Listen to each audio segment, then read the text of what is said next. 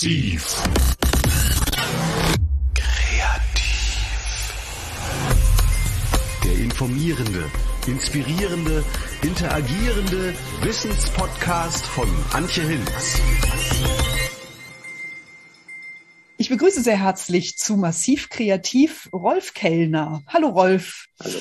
Rolf, du bist Architekt und Stadtplaner, Geschäftsführer des Hamburger Planungsbüros über Normal Null und auch des Netzwerks Kunst, Bauen, Stadtentwicklung. Ähm, du initiierst und realisierst außerdem viele Kulturprojekte, ebenfalls im Kontext der Stadtentwicklung. Und bei allen Vorhaben ist dir auch wichtig, die Bevölkerung, die Communities frühzeitig einzubeziehen.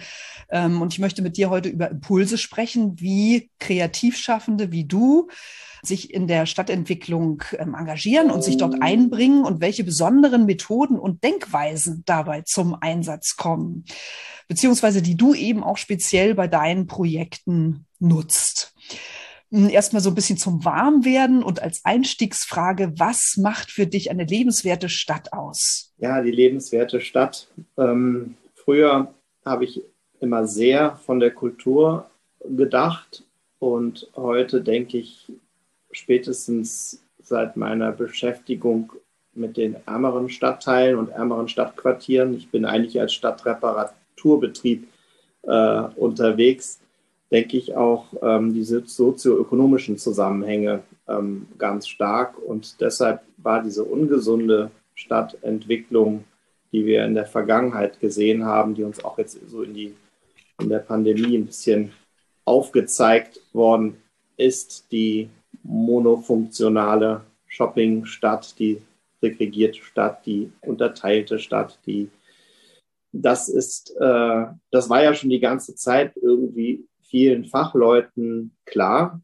Und dass es jetzt so durch die Pandemie beschleunigt wird und sichtbar wird, was eine lebendige Stadt sein muss, die muss vor allen Dingen in der Krise auch funktionieren. Die kurzen Wege müssen funktionieren. Wenn man im Homeoffice zu Hause am Stadtrand sitzt, dann ähm, vermisst man Dinge, die man in der inneren Stadt und in lebendigen Quartieren ganz äh, selbstverständlich sieht. Eine lebendige Stadt ist für mich die Stadt der kurzen Wege, die 15-Minuten-Stadt, dass man sein Leben ohne Auto organisieren kann. Und zwar auch am liebsten auch ohne oder nicht nur mit dem Fahrrad, sondern dass man auch sehr viel zu Fuß machen kann. So habe ich mein Leben ausgerichtet und ich bin im Laufe meines Lebens immer, immer weiter ins Zentrum gerutscht und habe mir meine Wege so kurz wie möglich gelegt. Und das, glaube ich, ist ein wichtiger kurzer Einstieg in das Thema zur Lebendigkeit. Aber ich war auch immer einer, der nicht so sehr daran geglaubt hat, wie, ähm, wie es mir für, für die Hafen City zum Beispiel immer wieder um als Entschuldigung entgegengebracht wird, seien Sie nicht so ungeduldig. Äh, wenn, wenn man eine neue Stadt baut, dann braucht die 15 Jahre, bis sie, bis sie lebendig ist. Und das wollte ich nie so richtig akzeptieren. Das heißt, Stadtreparatur und Strategien zu entwickeln, wie man die Erdgeschosse lebendig macht, wie man einfach auf Mieten vielleicht an einigen Punkten mal ein bisschen auf den nicht den maximalen Ertrag äh, achtet, sondern auch ein bisschen auf die Inhalte, das Kuratieren von Quartieren zum Beispiel, das ist ein, das ist ein wichtiger Punkt. Der Mix muss stimmen und die Stadt der kurzen Wege darf nicht einfach nur eine Theorie sein, sondern muss dann auch wirklich ernsthaft umgesetzt werden. Wir leben ja beide in Hamburg, ähm, nur um das nochmal äh, aufzuklären. Und die Hafen City, wie lange gibt es die jetzt? Solange wie unser Büro existiert. Wir sind 2000 gegründet und ähm, damals waren wir ja noch die Rebellen, noch mit ein bisschen mit äh, noch etwas jünger unterwegs. Aber da, ich sage immer, die Hafen City haben wir als ähm, Rebellen und junge Wilde begleitet und äh, die internationale Bauausstellung, den Sprung über die Elbe dann. Hamburg liegt ja an der Elbe und äh, im Süden die, die, große Elbinsel Wilhelmsburg, dann während der internationalen Bauausstellung ähm, gut betreut, schon begleitend sozusagen und jetzt den Hamburger Osten, das sogenannte Zweistromland zwischen Elbe und Bille. Da versuchen wir auch richtig strategisch ähm, schon eigene Projekte nach vorne. Da sind wir quasi schon ein bisschen mit im Maschinenraum drin. Genau, da werden wir gleich nochmal drauf eingehen. Du hast jetzt Bremen und Kiel genannt. Also wer sind denn die Vorreiter einer lebenswerten Stadt? Wenn du mich für Deutschland fragst, ähm, bin ich ein Riesenfan von Klein- und Mittelstädten und finde, dass die viel agiler und schneller ähm, operieren können und ähm, auch näher an den BürgermeisterInnenämtern dran äh, Dinge entscheiden können. Das hast du wahrscheinlich auch erlebt in deiner Arbeit, dass man da ähm, plötzlich mal anders als in diesen riesen Stadttankern unterwegs, wo man dann auch wirklich schwer Dinge bewegen kann. Das ist dann einfacher in den kleineren Städten. Also da würde ich sagen, und in Hamburg löse ich das, indem ich die immer vom Quartier, von der Straße ähm, anfange zu denken und äh, glaube ich schon, dass man mit ähm, Versuchen, sei es Verkehrsversuche, ähm, Raumlabore, damit ähm, mit, mit Sondersituationen, die auf bestimmte Quartiere angewendet werden, dass man mit denen was, dass man in diesem Rahmen was lösen kann. Und da Verkehrsversuch ist ein gutes Stichwort. Ähm, ein Vorhaben in Hamburg, das ja auch Pilot- und Modellcharakter hat, ist ähm, Altstadt für alle, an dem du auch maßgeblich beteiligt mhm. bist.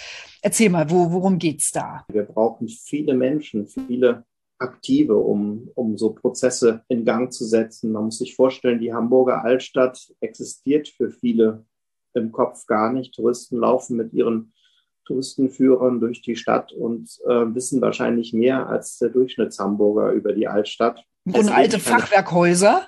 Genau, ja. es leben keine Menschen in der inneren Stadt. Die Stadt hat halt nicht nur seit dem Zweiten Weltkrieg, sondern hauptsächlich durch den großen Brand von 1842. Ähm, da ist eigentlich das mittelalterliche Hamburg untergegangen und man hat sich danach entschieden, Hamburg wieder aufzubauen als eine moderne europäische Großstadt, was man damals dafür gehalten hat. Und eigentlich ist da schon die Trennung äh, vollzogen worden, die wir eben eingangs unseres Interviews schon als eines der Probleme ähm, gesehen haben, die funktionsgetrennte Stadt. Und diese moderne Stadt der Dienstleistung, des Handels, die brauchte nicht das Handwerk und das rustikale Beisammensein von, von dem, was wir heute als äh, gemixtes Quartier bezeichnen würden.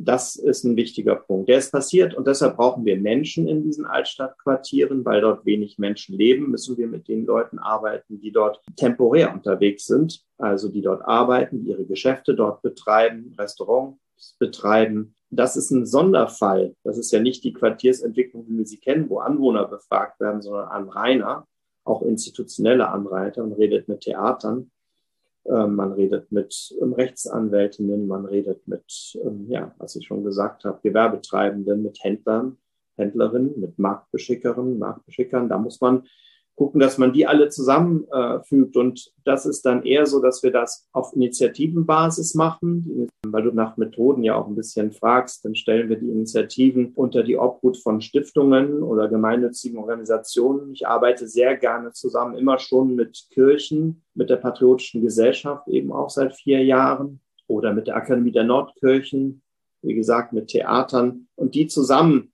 sind auch ein Teil des zivilgesellschaftlichen ähm, Sektors und die zusammen bilden eine Initiative.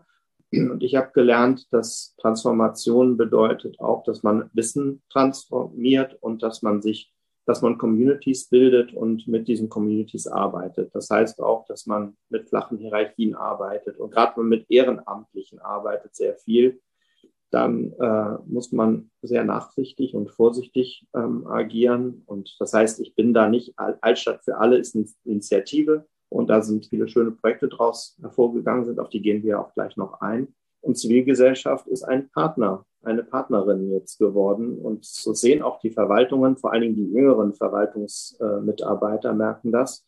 Und so muss man eine neue Struktur schaffen. Und auch mein Wissen habe ich am Anfang sehr zusammengehalten. Ich hatte immer Schwierigkeiten, das so weiterzugeben oder zu verschenken, weil ich immer dachte, naja, das ist doch eine Idee, die hatten wir und war immer ein bisschen auch von Neid äh, verfolgt und bis ich dann auch von jüngeren Mitarbeiterinnen gelernt habe, ähm, dass das nicht der Weg ist, sondern man muss, man muss sein Wissen weitergeben, Communities bilden, ähm, teilen und dann kommt auch immer wieder was zurück und das stimmt tatsächlich. Und es gibt natürlich mittlerweile auch so Wissensaustausche, Meetups dank Zoom und anderer äh, Videokonferenzsysteme. Das ist echt großartig und das hat, glaube ich, im, in den letzten anderthalb Jahren viele in ihrem Wissensstand enorm nach vorne gebracht. Nicht nur das Glück ist, ist das, was sich verdoppelt, wenn man es teilt, sondern eben auch das Wissen. Ne? Absolut. Mich würde noch mal interessieren, was waren jetzt ähm, die Erkenntnisse und die, die Lerneffekte aus dieser ja erstmal zeitlich befristeten Aktion Altstadt für alle, wobei das ja jetzt eigentlich immer weitergeht? Altstadt für alle ähm, wird gerade ein Verein und vielleicht irgendwann auch mal eine Stiftung, eine eigene Stiftung. Momentan sitzen wir halt immer unter der Katharinenkirche als NGO, unter der Patriotischen Gesellschaft von 1765, die älteste außerparlamentarische Opposition in Hamburg, die immer dem Senat, den verschiedenen Senaten durch die Jahrhunderte auf die Finger geschaut hat. Und das macht sie auch heute noch, das ist die Patriotische Gesellschaft.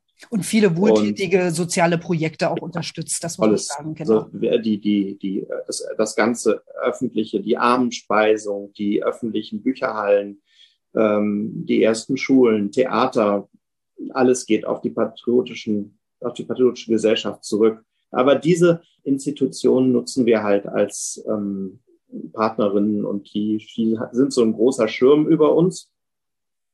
Und jetzt werden wir aber langsam auch Flücke, weil die Projekte auch größer werden. Eben hast du nach der. Genau, nach den, nach, nach den Lerneffekten nach den, oder nach, nach den, den Wirkungen. Ja. Ja. Wir treffen uns seit vier Jahren oder jetzt schon fast seit fünf Jahren immer im Oktober und haben unsere großen, unseren großen Workshops, wo Ideen, wo jeder Ideen, jeder Ideen einbringen kann. Und die versuchen wir dann in den nächsten, im nächsten Jahr umzusetzen oder in anderthalb Jahren. Und ich bin erstaunt, wie schnell, das habe ich noch, diese Geschwindigkeit habe ich noch nie erlebt. Also vorher jedenfalls. Gedacht im Oktober und gemacht im April. Also so war es mit den Verkehrsversuchen, wo wir das südliche Rathausquartier für drei oder fast vier Monate ähm, zu einer Fußgängerzone, zu einer temporären gemacht ha haben. Das war für mich ein sehr grandioser Moment, das mitzuerleben. Mario Röhm hat das äh, hervorragend als Idee eingebracht und auch ähm, wunderbar umgesetzt mit einem viel, viel kleineren Budget als zum Beispiel Ottensen.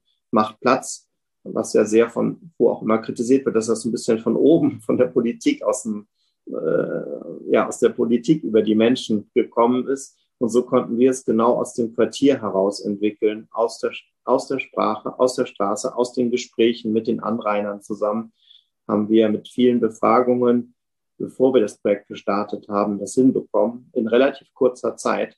Das hat mich sehr beeindruckt. Das Parkhaus ist auch so entstanden, die Transformation von dem Parkhaus Gröninger Hof zu einer Genossenschaft, zu einem Parkhaus, was ein Wohnhaus werden wird. Und so gab es fünf, fünf Parkhäuser, die der Stadt gehören. Und zwei von denen sind einfach so marode, dass sie saniert werden müssten. Und da muss man, musste man halt überlegen, lohnt sich die Sanierung oder was macht man sonst damit? Wohnungsbau war schon angedacht als Option. Aber als dann eine Genossenschaft kam und sich rechtzeitig gegründet hat und sagt, wir nehmen das in die Hand und machen da nicht 0815 Wohnen draus, sondern was Besonderes, das war eine tolle Fügung. Das ist Tina Unruh gewesen, die hat das alles angeschoben.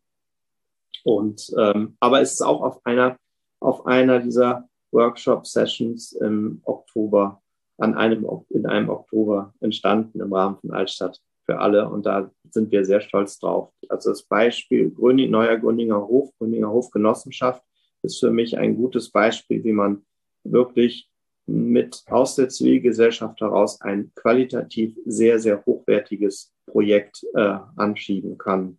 Und das dritte und jüngste ist halt die Altstadtküste. Genau, äh, genau.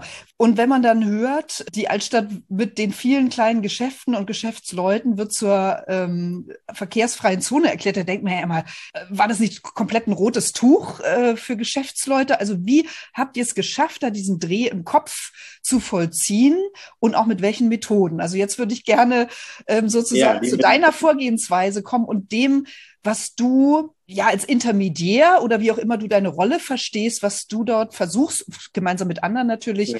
ähm, also diesen Umdenkungsprozess in die Wege zu leiten. Dass es eben nicht das nur Verzicht ist, sondern dass man was gewinnt. Genau, da können wir vielleicht, wenn wir jetzt genau auf das ähm, autoarme Rathausquartier, südliche Rathausquartier gehen, da gab es Widerstand. Also ich würde mal sagen, als wir gestartet sind, hatten wir so 60 Prozent Zustimmung. Und dann haben wir die Befragung gestartet, haben das Temporäre hervorgehoben. Mario Blöm hat das eigentlich alles erarbeitet im Wesentlichen. Er ist als ähm, Stadtplaner und ähm, auch als aktiver Teilnehmer der Mobilitätswende äh, hat er die Impulse schon bei den Workshops immer wieder eingebracht und dann verdichtet auf dieses, ich hätte mir gewünscht, dass wir 16 Straßen äh, sperren. Es sind am Ende nur vier geworden. Und es gab auch nicht das große Haufte Geld dafür. Also es musste alles viel kleiner äh, funktionieren. Und so war dann aber dafür auch der Teilnehmerkreis der betroffenen Gastronominnen und Gastronomen, der Gewerbetreibenden, war dann nicht so groß. Also wir konnten das bewältigen mit direkten Befragungen, mit direkten Gesprächen und konnten dann auch sehen, wo die Knackpunkte waren, genau wie du eben angesprochen hast. Die Bäckerin, die Stadtbäckerei, die hat sich mit Händen und Füßen gewehrt, die sagte auch zu Recht, äh, die Handwerker halten hier an, die kommen von weit her, die müssen Pause machen. Es gibt hier keine Handwerksbetriebe mehr in der inneren Stadt. Alle Dienstleistungen wird quasi aus Bad Segeberg und ähm, Seevetal und vom Stadtrand sozusagen nach Hamburg reingefahren. Und dann müssen die Jungs hier bei ihr halten, wie an einem Saloon und tanken und äh, Brötchen, Kaffee, alles Mittagstisch und so. Davon leben schon ein paar, gerade in diesen, wie sagt man immer, ja, das, da sind sehr viele kleine Gastrobetriebe in der inneren Stadt, im südlichen Rathausquartier und die leben auch davon, dass man direkt vor der Tür parken kann. Das war eine Herausforderung.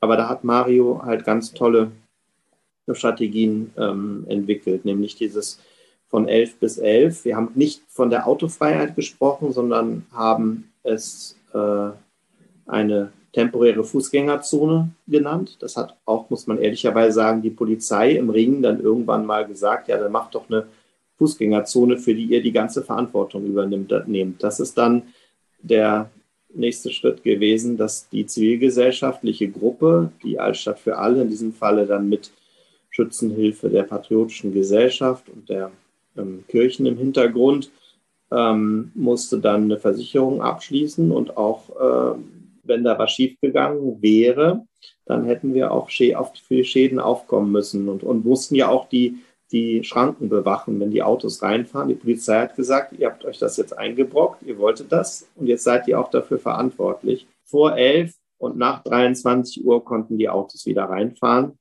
ähm, und durchfahren, weil es gab ähm, einige Restaurants, die Nachtbetrieb hatten. Es gab ähm, logistische Themen. Wir hatten so, das hatte Mario auch sehr gut gemacht, hatte so, das, er hat sich sehr viele Gedanken gemacht über was ist für Ärzte in dem Gebiet, was ist für Rechtsanwälte, die, das war uns zum Beispiel vorher gar nicht so klar, dass wir drei Anwaltskanzleien im Gebiet hatten, die immer mit riesigen, auch tagsüber mit riesigen Aktenbergen äh, herumfahren müssen. Da mussten dann so Logistikzonen eingerichtet werden und wir alle haben dann die Schranken bewacht und, ähm, und geguckt, dass man tagsüber musste halt quasi immer jemand da sein. Die ganzen Monate durch und ähm, ansprechbar sein, weil ja auch immer wieder mal Leute das nicht verstehen, was das bedeutet, da nicht reinfahren zu können oder sich auch darüber hinweggesetzt haben. also logistisches Umorganisieren. Und wie habt ihr letztlich diese Bäckerin auch äh, überzeugt, dass das für sie irgendwie auch gut ist und nicht nur mit Nachteilen verbunden? Es wurden Parkplätze eingerichtet, wo dann die Handwerksautos stehen, Autos stehen konnten. Es war für sie sogar noch bequemer als sonst, weil sie eigentlich sonst ja bezahlen mussten und jetzt mussten sie nicht bezahlen. Wir hatten solche Zonen für sie eingerichtet.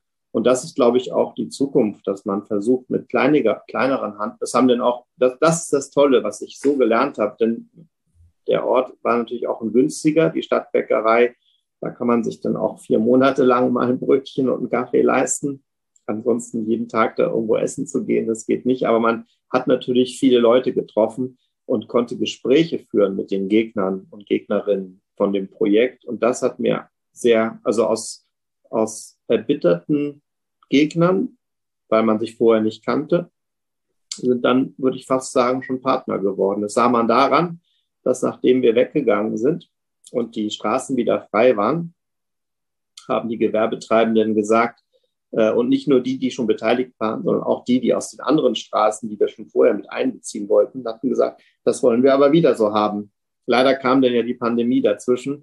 Aber wir haben auch in der Pandemie mit dem Wissen, wie man die Genehmigung, die Parkplätze frei bekommt, haben wir den Gastronomen geholfen und sie konnten die ganze Pandemie über gute Außengastronomie hinbekommen auch mit unserer Hilfe und unserem Wissen, was wir, was wir angesammelt hatten in dem Verkehrsversuch. Was habt ihr so als Rückmeldung noch bekommen, also was vielleicht am Anfang so gar nicht voraussehbar war? Jeder, der so etwas mal mitgemacht hat, ein Straßenfest organisiert in einer stark befahrenen Straße, sowas wie die Ost-West-Straße zu stoppen, gerade in dem Quartier.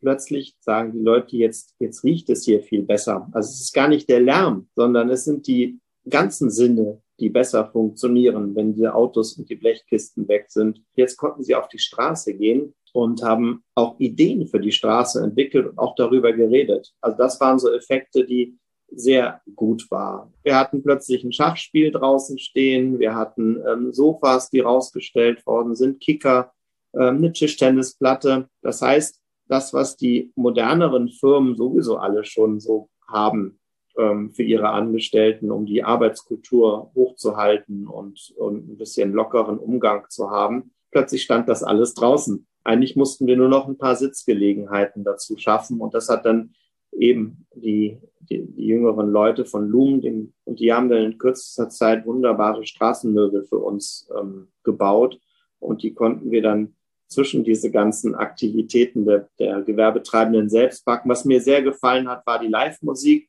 Paddy's, so ein kleiner irischer Pub, der sehr bekannt ist, hat dann ähm, Musik draußen gemacht, hat Fernseh-, Fußballübertragungen abends nach draußen gesetzt. Also das war eine, eine tolle Mischung. Man konnte sich auch irgendwann mal irgendwo nur so hinsetzen und, äh, und quatschen oder eben spielen und Sachen machen. Gucken wir nochmal auf die ja, Impulswirkung. Warum gehen solche Impulse von Kreativen aus, von Kreativschaffenden? Haben die bei diesem sozialen Design, so kann man das ja nennen, wenn, wenn Dinge irgendwie im öffentlichen Raum zwischenmenschlichen umgestaltet werden, ja, haben Kreativschaffende da einen besonderen Blick? Nehmen sie mehr Dinge wahr als andere? Oder ist es genau ihre Fähigkeit, integrierend zu wirken? Das, wovon wir ja jetzt sprechen. Also, mhm. dass man äh, eben eine Fähigkeit hat, einfach Dinge zu vernetzen im Kopf, Menschen zu vernetzen, Ideen zu vernetzen. Und was wir gelernt haben, wofür wir auch sonst sehr teuer bezahlt werden, zu moderieren, zu ähm, Communities quasi anzuschieben, meistens aber mit einem Auftrag, das ist dann die Kommune beauftragt, Mensch, Herr Kellner, wir wollen da eine Beteiligung durchführen oder wir haben hier ein Grundstück, machen Sie sich dazu mal Gedanken. Aber dann ist man ja immer sehr alleine mit seinem Staat, mit seinen Leuten. Und ähm, diesmal finde ich, wenn du fragst kreativ, dann stimmt das und das ist ja auch darüber, darum soll es ja heute gehen, welche Methoden man anwenden kann. Aber ich muss hier nochmal betonen, die Gruppe, die sich das überlegt hat, also Mario Blöm ist zum Beispiel ganz klar ähm, ein Stadtplaner und Verkehrsplaner und ein Mensch, der wirklich auch stadtgerecht neu aufteilen möchte. Und ich würde mal sagen, das war ja auch der Streit zwischen uns beiden am Anfang, eben gar nicht so sehr auf kreativ und alles zu mit einer Idee überlagern, sondern eher die Freiräume zu lassen. Und das hat sich sehr gut entwickelt. Die anderen, die beteiligt waren, das ist der, der Pastor, das ist ein Geschenk, dass der aus Kopenhagen eben auch kam, Frank Engelbrecht vorher. Und St. Katharin, muss man dazu sagen, für Nicht-Ortskundige. Der Hauptpastor von St. Katharin. Wir haben drei große Hauptkirchen in der inneren Stadt, insgesamt ja fünf, aber drei in der inneren Stadt, St. Katharinen, St. Petri und St. Jakobi. Und von St. Katharinen geht eben die Impulskraft aus, er wird informell auch schon der Stadtentwicklungspastor äh, genannt.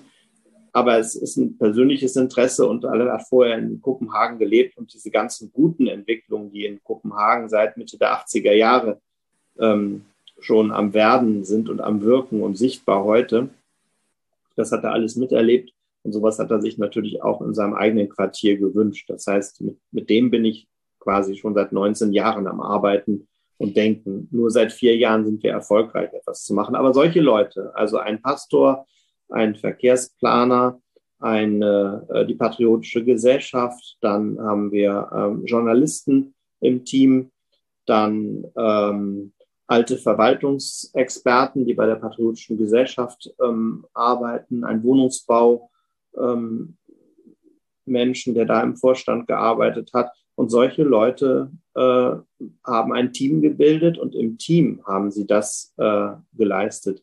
Als Kreativkraft würde ich sagen, die Kommunikation und die Kommunikationsarten. Also wir haben quasi unsere Workshops, ähm, wie gesagt, wir haben die Interviewbögen beiseite gelassen und haben die Leute direkt angesprochen. Das kann man, glaube ich, mal so sagen, dass nachdem wir den Workshop hatten und wussten, dass das der Weg sein kann und versucht haben, alle möglichen äh, Hindernisse erstmal zu erkennen und sie gleichzeitig mit so vielen Leuten, die wir waren, ähm, zu bearbeiten.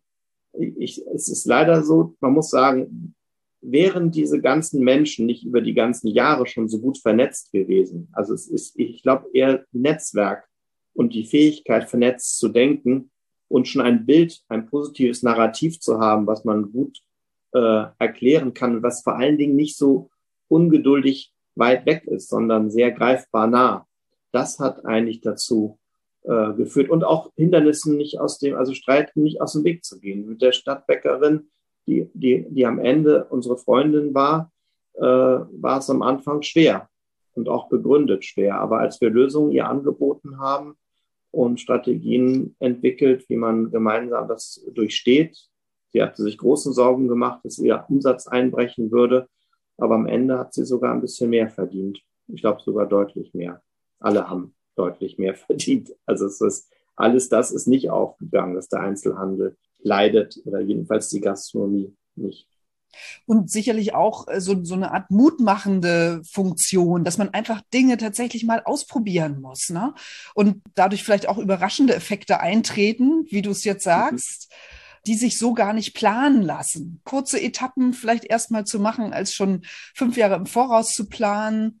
Und nicht die Übertreibung in die falsche Richtung. Ich muss auch immer wieder sagen, ich, ich bin kein Freund von der autofreien Stadt, weil das hört sich jetzt so, oder jedenfalls nicht die Autofreiheit sofort und überall. Ich fand, fand genau den Weg, den wir uns zäh, aber wir haben in unserer Arbeit mit den ganzen Kompromissen, das finde ich eigentlich interessant. Also eine Mischung aus langsamer durch die Stadt fahren, vor allen Dingen nicht so viel Blech in der Gegend rumstehen haben, klüger zu parken. Das sind eigentlich eher so die Punkte, ähm, weil ich glaube, dass, dass überall Fußgängerzonen, was jetzt leider ja passiert, auch, auch im südlichen Rathausquartier, macht man es jetzt wie am neuen Wall. Man wird mit sehr viel Geld dort ein besonderes Pflaster aufbringen, mit ich weiß nicht wie viel, aber ich habe, es werden mehrere Millionen Euro investiert werden, um dort äh, ja, eine Auflasterung hinzubekommen, das südliche Rathausquartier aufzuhübschen. Ich träume von einer anderen, weniger designorientierten Veränderung. Vor allen Dingen ist das, ist das wieder ein sehr von oben herab. Genau, ja. weniger Material, mehr immaterielle Dinge. Ne? Ja, das, was du gesagt hast, die Leute sollen selber ins, ähm, in Aktion kommen und, und Dinge machen und Möglichkeitsräume nutzen. Aber da müssen wir genau drüber nachdenken. Ich werde jetzt auch mal ein paar Sachen erzählen, die vielleicht wo die Gegnerschaft da war. Also die Leute, die sich im Business Improvement District, der hat sich dann viel schneller gebildet, als wir, also wir haben quasi beschleunigt mit unserer Aktion, dass ein Business Improvement District im südlichen Rathausquartier entsteht. Und Business Improvement District heißt, die Stadt arbeitet eng zusammen mit den Eigentümerinnen und Eigentümern der Grundstücke und den Anliegern. Die sammeln Geld und übernehmen dann sozusagen städtische Aufgaben und ähm, gestalten den Stadtraum schöner um, weil die Stadt es alleine nicht mit ihrem Budget schafft. Und so gibt es eine Public-Private Partnership sozusagen. Aber was ich kritisiere an dem Business Improvement District, dass das Community und Social Improvement, was eigentlich auch noch mit dazu gehört, zu wenig vorkommt. Und ich glaube, das ist meine große Hoffnung auch, dass die Zukunft eher ähm, dem improvisierten Ausprobieren und sich langsam entwickeln ähm, gehört. Und da muss ich sagen, haben wir immer noch Gegnerschaft. Das heißt dann auch so, naja, ihr mit euren, äh, das sieht ja immer überall aus wie bei Ikea und wie, finnische, wie in einer finnischen Sauna, wenn ihr mit euren ähm, Naturholzmöbeln da ähm, hinkommt oder oder die ganzen Pflanzkübel, die da so zusammengezimmert aussehen. Das sieht ja eher aus wie eine Studenten-Hippie-Bude. Also da, da ist auch so der, was, da gibt's zum Beispiel noch ungeklärte ähm, Situationen, wo, wo ich merke, dass das Establishment noch nicht so ganz auf unserer Seite ist. Also es gibt ein Misstrauen gegenüber der Improvisation. Allerdings kann ich sagen, dass Hidalgo in Paris und in, in New York die oberste Stadtplanerin, die da die Transformation der Bloomberg eingeleitet hat, die haben alle mit informellen, improvisierten Dingen gestartet. Sie haben erstmal eine Straße mit einfachsten Mitteln verkehrsberuhigt auf Zeit. Wir haben erstmal Pop-up-Lanes, also haben ähm, aufgemalte Fahrradwege mit einfachsten Mitteln. Man hat nicht gleich angefangen, das Pflaster durch Naturstein zu ersetzen und da irgendwie das edelste Design nach vorne zu bringen. Das ist so eine Hamburger Marotte, dass man es sich schön machen will. Und da fürchte ich, dass das in der Zukunft ähm, ja noch weitere Reibereien geben wird. Und das ist im Grunde genommen mittelorientiertes Arbeiten, also genau. was ja auch aus der Kreativbranche kommt. Natürlich auch aus der Not geboren, dass man mit beschränkten Mitteln irgendwie klarkommen kann und dann erstmal überlegt, ähm, was habe ich, was steht mir zur Verfügung schon, ne? wen kenne ich, mit wem kann ich mich vernetzen und was kann ich einbringen sozusagen und nicht erst viel investieren und ausgeben, ohne zu wissen, was sich daraus entwickelt. Also mit kleinen Dingen ist man auch mutiger, Fehler zu machen. Das ist sozusagen genau. auch was, was ja äh, in der Kreativbranche einfach gang und gäbe ist oder davor gibt es einfach keine Angst. Wie, wie kann es denn gelingen, die kreativen Methoden, die noch stärker einzubringen und Leuten auch ähm, die Chancen und Vorteile aufzuzeigen in anderen gesellschaftlichen Bereichen, die es eben hat, mit solchen kreativen und schnellen Methoden, wie du eben sagst, damit ist man ja, ja auch irgendwie viel agiler ähm, zu arbeiten? Oder wie kriegt man dieses Bild der kreativ, der chaotischen Kreativschaffenden aus den Köpfen raus, sondern dass die Kreativen wirklich Methoden und Fähigkeiten haben, die unsere Gesellschaft gerade jetzt braucht, um diese Transfer äh, und, und Innovationen. Ähm, ja, also ich das Bild der Filter. Wenn wir bei Instagram die ganzen Filter haben, mir gelingt es ja, und dann greife ich natürlich auch in die Trickkiste der letzten 20 Jahre zurück, ähm, bauen mit Licht, bauen mit Klang, bauen mit Gerüchen, bauen mit ähm, Geschmack. Also so, dass man bestimmte Dinge, eher Situationen hat, die Leute daran erinnert, die gehen alle gerne über Marktplätze. Der Isemarkt ist ein beliebter Hamburger Wochenmarkt. Auch sonst andere Wochenmärkte rühren so ein bisschen an. Die Leute haben eine Sehnsucht nach einer Stadt, die anders schmeckt, die sich anders anhört, die anders riecht. Wenn wir damit arbeiten und quasi Filter auf das fertige, dreckige, kaputte legen, dann können wir schon mal ahnen, in welche Richtung das gehen könnte. Und das, glaube ich, ist eine große Qualität. Dies können Musikerinnen, das können ähm, gestaltende Künstlerinnen. Wir, das habe ich ganz vergessen zu sagen, aber wir sind alle drei Gründer von UNN, sind an der Kunsthochschule ausgebildet. Also wir haben dort Architektur und Stadtplanung studiert und dann haben wir uns dann an den technischen Hochschulen, Fachhochschule und an der TU Hamburg-Harburg noch ein paar andere Skills dazugeholt. Aber eigentlich war es für uns immer klar, dass wir aus dem Landart, Kunst im öffentlichen Raum und sehr eng mit KünstlerInnen zusammengearbeitet haben. Ich sage aber auch ganz offen, dass die das oft gar nicht so gern wollten und auch dahin erst getragen werden mussten aus ihren, aus ihren Museen und aus den Galerien heraus in den öffentlichen Raum. Das ist noch eine neue äh, Geschichte gewesen. Aber wenn du nach solchen Werkzeugen fragst, dann oder Tools, dann ist das wahrscheinlich eher die Erfahrung aus der Kunst kommend, aus den Kreativtechniken kommend, was man vielleicht eher mit Opern- und Theaterinszenierungen äh, vergleichen kann, aber eben ein bisschen handfester und im öffentlichen Raum. Wo ich sagen muss, wir arbeiten ja auch mit dem Thalia Theater zusammen und haben das jetzt im letzten Jahr ähm, gemacht, auf dem oder in diesem Jahr im laufenden Jahr beim Gerd Hauptmann Platz oder mit einer Modisch Modeschule zusammen wollen wir gerne ähm, so ein Modecluster und Nachhaltigkeit, ein Slow Fashion Cluster in die in ein Innenstadtquartier bringen. Da müssen wir mal gucken, wie das so. Es ist auch noch nicht überall, also es müssen auch alle anderen immer wieder neu lernen, mit dem Ort und mit dem draußen umzugehen, weil das draußen auch viele Probleme mit sich bringt. Also wenn wir jetzt vorhin von der Stadtbäckerei gesprochen haben oder von den parkenden Autos, dann müssen wir auch Obdachlosigkeit ähm, dazu bringen, Armut, die in den Städten ähm, ist. Und das ähm, Hoffnungsorte haben wir mit vielen, viele Drogenprobleme in der inneren Stadt. Das sind so Dinge, die hat man in den kleineren Städten vielleicht nicht, aber in den Großstädten wird man immer ähm, damit konfrontiert. Und jüngere Leute fordern zum Beispiel auch konsumfreie Zonen. Also wenn ich mit meinen jüngeren Leuten hier im Büro spreche, wenn die bei den großen, wenn wir mal Wettbewerbe, so viele machen wir leider nicht, aber wenn wir da mal was machen, dann streiten wir uns auch immer sehr danach, ja, mach mal, eine, mach mal einen Brunnen draußen oder sorg mal für, dass man auch mal schnell Strom draußen hat.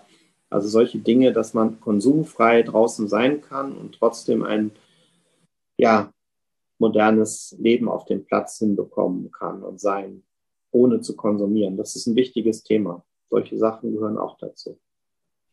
Die Bücherhallen haben ja da oder machen die ersten Versuche, ne, indem sie auch zum Beispiel sonntags, das ist ja auch so ein Wunderpunkt, dass irgendwie die Sonntage sehr, sehr ja, traurig ablaufen, weil es eben diese öffentlichen Punkte nicht gibt. Also ich, in Groningen war ich zum Beispiel, da gibt's das wunderbare Forum, das wirklich ein öffentlicher Ort ist, wo man auch seine Getränke oder sein Essen mitbringen kann. Es gibt da die Bibliothek, oben gibt's ein Kino, aber es gibt dort auch Sessel, in die man sich setzen kann und kostenfrei Angebote sich anschauen kann. Es gibt so Experimentierwerkstätten, sowas wie ein Fab Lab, spricht verschiedenste das, Sinne an, holt die Leute ab, sehr niedrigschwellig und eben kostenfrei.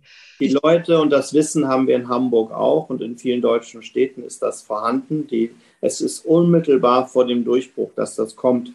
Alle wollen das, alle fordern es. Jetzt müssen wir noch lernen, wie wir das hinbekommen können und auch umsetzen. Und deshalb finde ich, es ist genau richtig, wie du beschreibst. Und überall, wo wir fragen, das war vorher mit Bremen und Kiel genauso, da wo vorher ein, eine Erdgeschosszone eines Kaufhauses war, da kann vielleicht morgen das Bezirksamt eine Administration hat, wo man seinen Pass tauschen kann oder verlängern kann. Also man auch solche Dinge. Warum gibt es nicht Schulen, richtig eine, ein Gymnasium oder eine Schule in der inneren Stadt, eine Kita, Spielplätze, solche Dinge. Das müssen wir wirklich, das war früher tabu. Wir durften das nicht mal andenken. Und heute fordern es alle und äh, fragen sich, warum gibt es das? Ja, stimmt, warum ist das eigentlich weg? Aber es ist eigentlich 150 Jahre, also seit 1842, ist es quasi ähm, aus der Stadt verdrängt worden.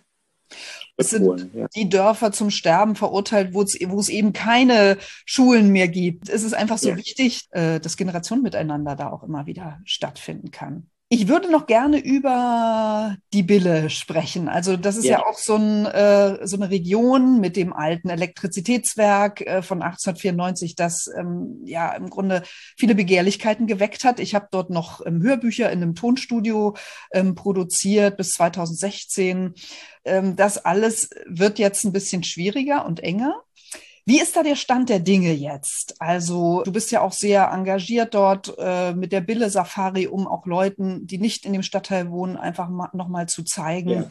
welches Potenzial das hat. Das, das spricht ja auch wieder auf die Methoden an. Einfach den Leuten den Horizont erweitern und ähm, ihn ausmalen, sozusagen für die Zukunft, was dort alles entstehen kann. Das ist ja auch so eine Fähigkeit, die du damit bringst. Ja, das haben wir vielleicht noch die ganze Zeit vergessen, aber diese Hafensafaris, Bille-Safaris, das Flusslicht, das ist ja immer gewesen, die Leute mit ein bisschen Kunst, auch soll es gar nicht irgendwie verächten, sondern einfach mit Kunst zu locken und dann kriegen sie immer noch die Stadtentwicklungsproblematik dazu. Und dieses, ähm, die Räume zu zeigen, sie zu, aufzumachen, zu erklären, sie anders zu erklären. Das ba baut ja quasi auch schon, das ist ja auch eine Kreativtechnik, die Führung, haben wir ganz vergessen. Die Führung durch, den, durch die öffentlichen und halböffentlichen Räume und durch die verschiedenen Planungen, dass die einfach mal von einer komplexen, abstrakten Ebene runter in eine erfahrbare, mit allen Sinnen erfahrbare ähm, Situation gebracht werden. Und das, mein größter Wunsch ist, die Leute gehen mit mir auf Safari, und ein Wochenende später, wenn das Wetter wieder gut ist, gehen sie mit ihren Freundinnen und Freunden durch und erzählen dann nochmal ihre Version von der ganzen Sache und bringen ihre eigenen Erfahrungen und ihr eigenes Umfeld mit ein. Und so ist es mit dem ganzen Billeraum auch. Wir haben das Kraftwerk mit Hilfe des Denkmalschutzes ähm, vom Abriss bewahrt. Also das, was, das hat ja, es waren immer Kreative in dem alten Kraft, es ist ein altes ähm, Kohlekraftwerk an der Bille, im Billeraum gelegen. Der Billeraum ist der ist die, ist, das sind die Industriekanäle, die in einem im, im sogenannten Industriegebiet 2 in Hamburg liegen.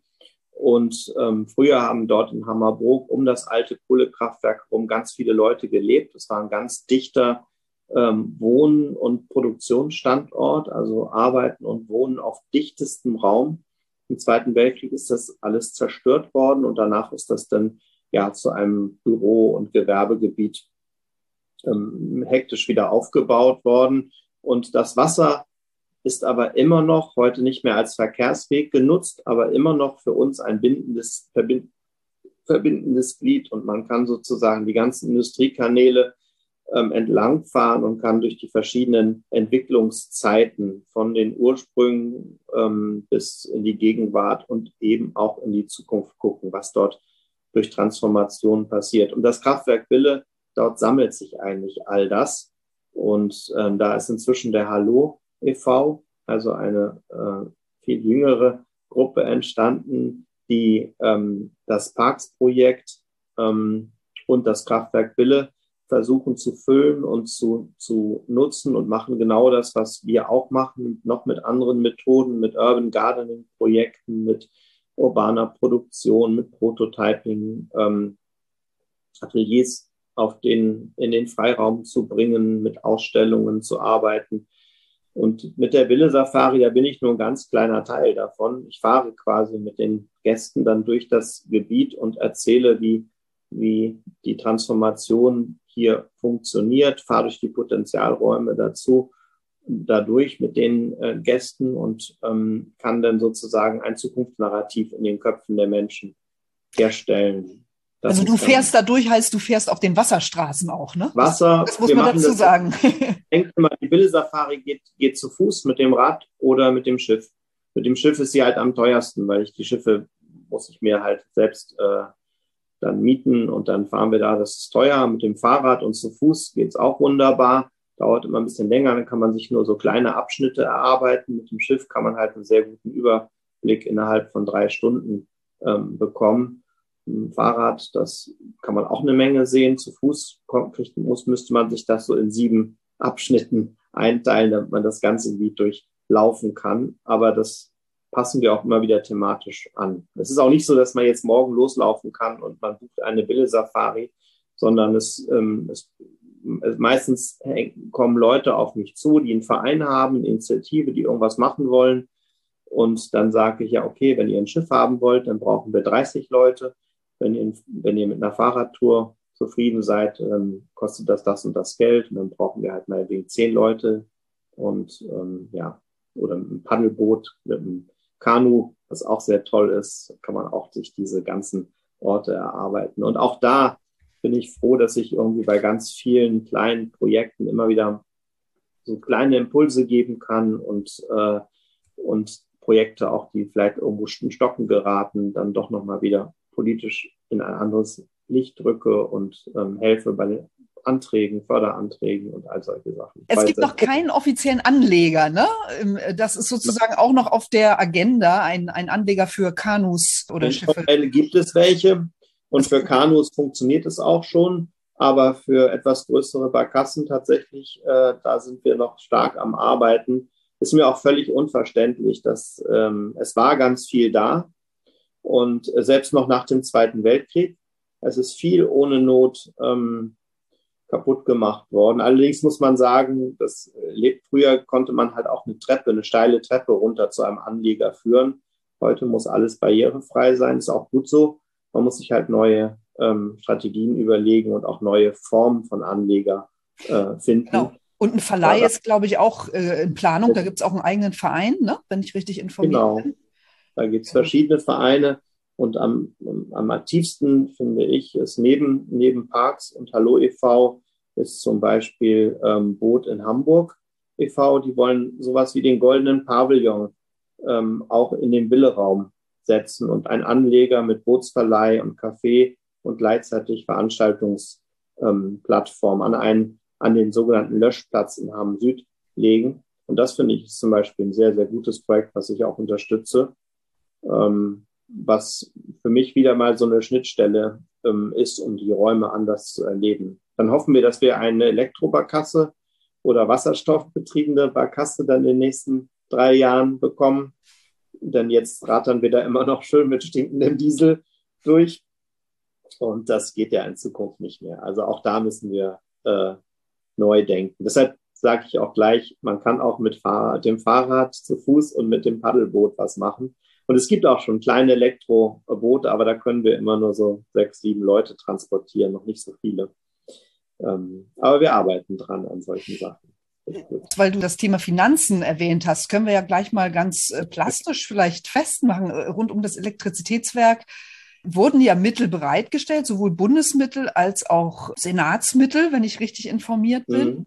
auch im, im Rahmen eines Pilotprojektes. Und jetzt geht es aber darum, ob diese Kreativräume im Grunde genommen dort noch mit einbezogen werden oder wie sie mit einbezogen werden, wie auch Nutzungsvereinbarungen getroffen werden. Äh, setz uns da mal auf den aktuellen Stand. Ja, ich will jetzt nichts Falsches sagen, aber so wie ich es verstanden habe. Also mein Stand war damals, die, als wir das Kraftwerk gerettet haben, hat Vattenfall als irgendwann von Hamburg das Netz äh, gekauft und damit sind auch alle Grundstücke an Vattenfall gefallen. Dann hat Hamburg irgendwann das Netz zurückgekauft aber die Grundstücke, gerade dieses hier, das ist noch von Vattenfall selbst äh, verkauft worden. Das Einzige, was die Stadt machen konnte, war den Denkmalschutz auf dieses äh, Kraftwerk zu setzen und damit musste ein Käufer, eine Käuferin gefunden werden, die sich mit der alten Denkmalsubstanz auseinandersetzt. Und da ist auch mir, uns damals der Fehler passiert, dass wir auf eine Holding hereingefallen sind, die das dann bekommen hat. Die hat ein gutes Konzept, aber dann wie immer, dann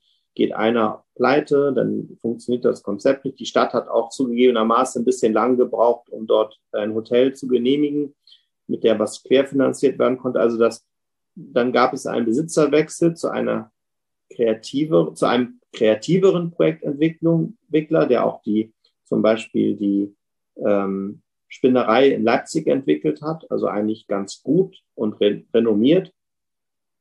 Aber auch der hat dann weiter verkauft. Und da sind leider die Künstlerinnen und Künstler irgendwie so zwischen die äh, Fronten geraten. Denn wie immer wird das Grundstück teurer und teurer. Der beste Weg wäre gewesen, die Stadt hätte niemals an Vattenfall verkauft. Aber das ist nun mal passiert. Und so verteuert sich das Grundstück von Übergabe zu Übergabe, was wir gerade beim Holstenareal in Hamburg erleben, wo auch irgendwie durch Verkäufe und Wiederverkäufe der Preis nach oben geschoben wird. Und die Gefahr besteht gerade bei dem Kraftwerk auch. Aber die Stadt überlegt sich Möglichkeiten, dort zu intervenieren. Es sieht aus meiner Sicht gerade ganz gut aus, dass die Initiative Hallo e.V.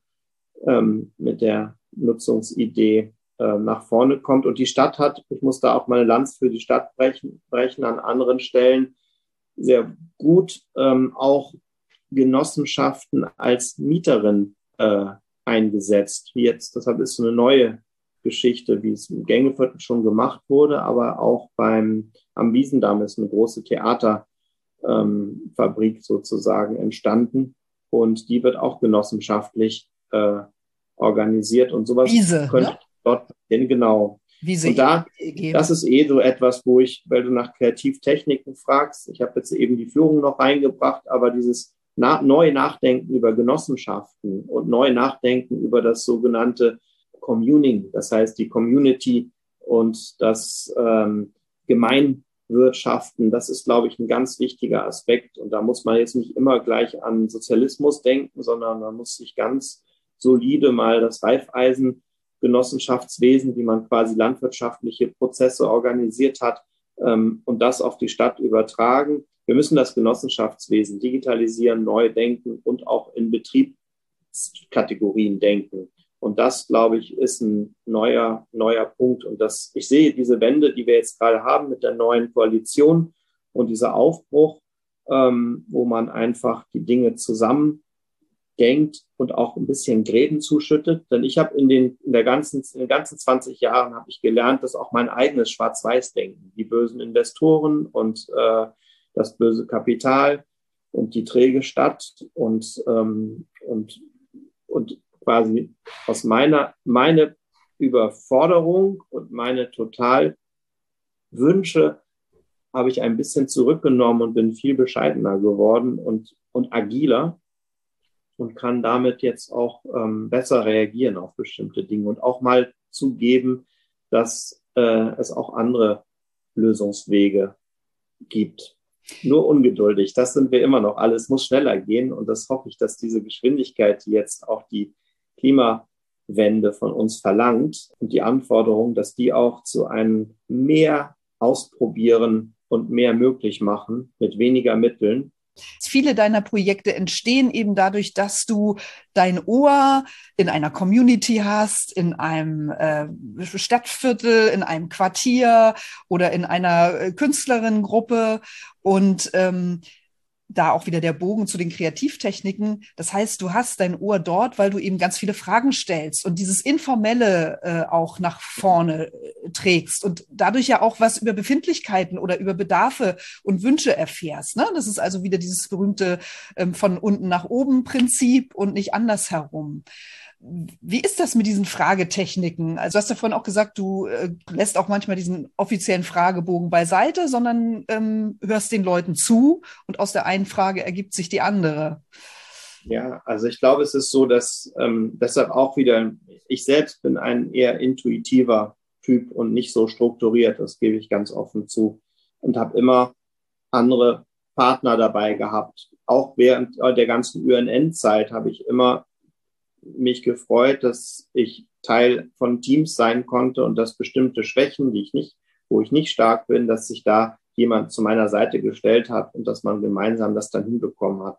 Und das erlebe ich jetzt seit vier Jahren schon fast wie in einem Rausch bei diesen ganzen Projekten mit dem Gröninger Hof, mit der Verkehrsberuhigung. Das ist, wenn wir mehr Leute aktivieren und auch mehr Leute bereit sind, und das erlebe ich, es werden immer mehr, die sagen, jetzt mach ich jetzt ich fange jetzt mal an, wir machen das jetzt mal. Also wenn man früher immer fragen musste, ähm, Papa Staat, Mama Staat, komm, bezahl das, ähm, fangen die Leute jetzt an, äh, selbstständig Zeit zu investieren in bestimmte Dinge. Und die Stadt, das, da tut sich jetzt auch was. Die Stadt ist bereit ähm, und weiß auch, wenn sie jetzt in einem Gebiet was macht und einem eine Volksbefragung loslöst, einen, einen Volksentscheid, Bürgerbegehren, dann kostet das bestimmt immer zwischen 100 und 300.000 Euro. Und wenn jetzt die Erkenntnis kommt, lieber mit 30 bis 70.000 eine sich mühegebende, bildende Initiative zu unterstützen und sie dabei, ihr dabei zu helfen, dass sie sich organisieren kann, ist viel besser, als, ähm, als sich das zu leisten, äh, und dann am Ende läuft es ja bei einem Bürgerentscheid immer auf eine Ja-Nein-Frage hinaus. Und da haben wir nicht so viel Glück gehabt. Die waren teuer und, und es gab immer viele unglückliche Leute, gerade wenn die knapp abgehen, so wie bei, was weiß ich, bei der Olympiageschichte. Das war ja gar nicht so. Da war immer noch mindestens ein Drittel oder 40 Prozent waren unglücklich und 60 gehen dann so als scheinbare Sieger vom Platz. Da waren bestimmte Dinge, die, ähm, da muss man mal gucken, dass man da andere Form findet. Und ich glaube, dass ich Verwaltung und Politik gerade so erlebe, dass da Bereitschaft ist, ähm, die schlauen Bürger, die raumschlauen Bürger, also sich raumschlau machenden Bürger auch finanziell zu ähm, unterstützen, damit sie Initiativen besser machen können und zu einem Ziel führen. Wenn dann noch die neue Idee der gelosten Bürgerräte kommt, dass also auch Bürgerräte quasi überforderte PolitikerInnen über ähm, ersetzen oder ergänzen, dann ähm, hätten wir eigentlich eine gute Möglichkeit gefunden, in die Zukunft zu gehen. Und ich gebe auch noch einen kurzen Ausblick. Ich bin total begeistert von diesen Demokratie-Ideen, die Marina Weißband mit ihrem Verein äh, in die Schulen gebracht hat, weil ich, das hörte sich immer so abstrakt an. Marina Weißband ist diese Piratenpartei Frau, die äh, dann irgendwann durch die Institutionen marschiert, jetzt eben diese Demokratiebewegung von unten loslöst. Und ich merke, also deshalb sage ich mal, dass jetzt die nachwachsenden Generationen, dass die Kinder schon wie selbstverständlich in diese neuen Rollen reinwachsen. Jetzt muss ich noch mit 50-jährigen Arbeitskollegen, Architekten, die dann immer sagen, Mensch, Wolf, jetzt äh, haben wir unser ganzes Leben gut verdient und gearbeitet, jetzt machen wir auch mal was ehrenamtlich mit dir zusammen. Und die machen das, weil sie am, äh, am Ende oder zwei Drittel ihrer Karriere merken, ähm, Geld ist nicht alles und wir müssen das Wissen auch nochmal anders äh, einsetzen. Und dann die Kinder, die jetzt und Jugendlichen, die nachwachsen, mit, mit viel besseren Skills als wir. Also ich sehe, dass wir jedenfalls sehr, sehr gut gerüstet sind für das, was auf uns zukommt. Na, das ist doch ein schönes Schlusswort und auch nochmal ein Plädoyer für zündende, ko-kreative Netzwerke und was aus dieser diversen und vielfältigen Zusammensetzung alles entstehen kann. Ne? Und auch Genossenschaftsidee, ja. ähm, gemeinsam sind wir stark und ähm, jeder bringt das eben ein, was er, was er am besten kann. Und ähm, dann kann man auch optimistisch in die Zukunft schauen. Ja. Vielen Dank, Rolf, ja. für deine ja. vielschichtigen Einblicke zum Thema Stadtentwicklung und kreative Methoden zur Beteiligung und Einbindung verschiedenster Kräfte in der Stadt. Das war Rolf Kellner, Stadtplaner, Architekt und Geschäftsführer des Hamburger Planungsbüros über Normal Null. Weiterhin gutes Gelingen bei deinen Projekten. Vielen, vielen Dank. Ja, danke schön.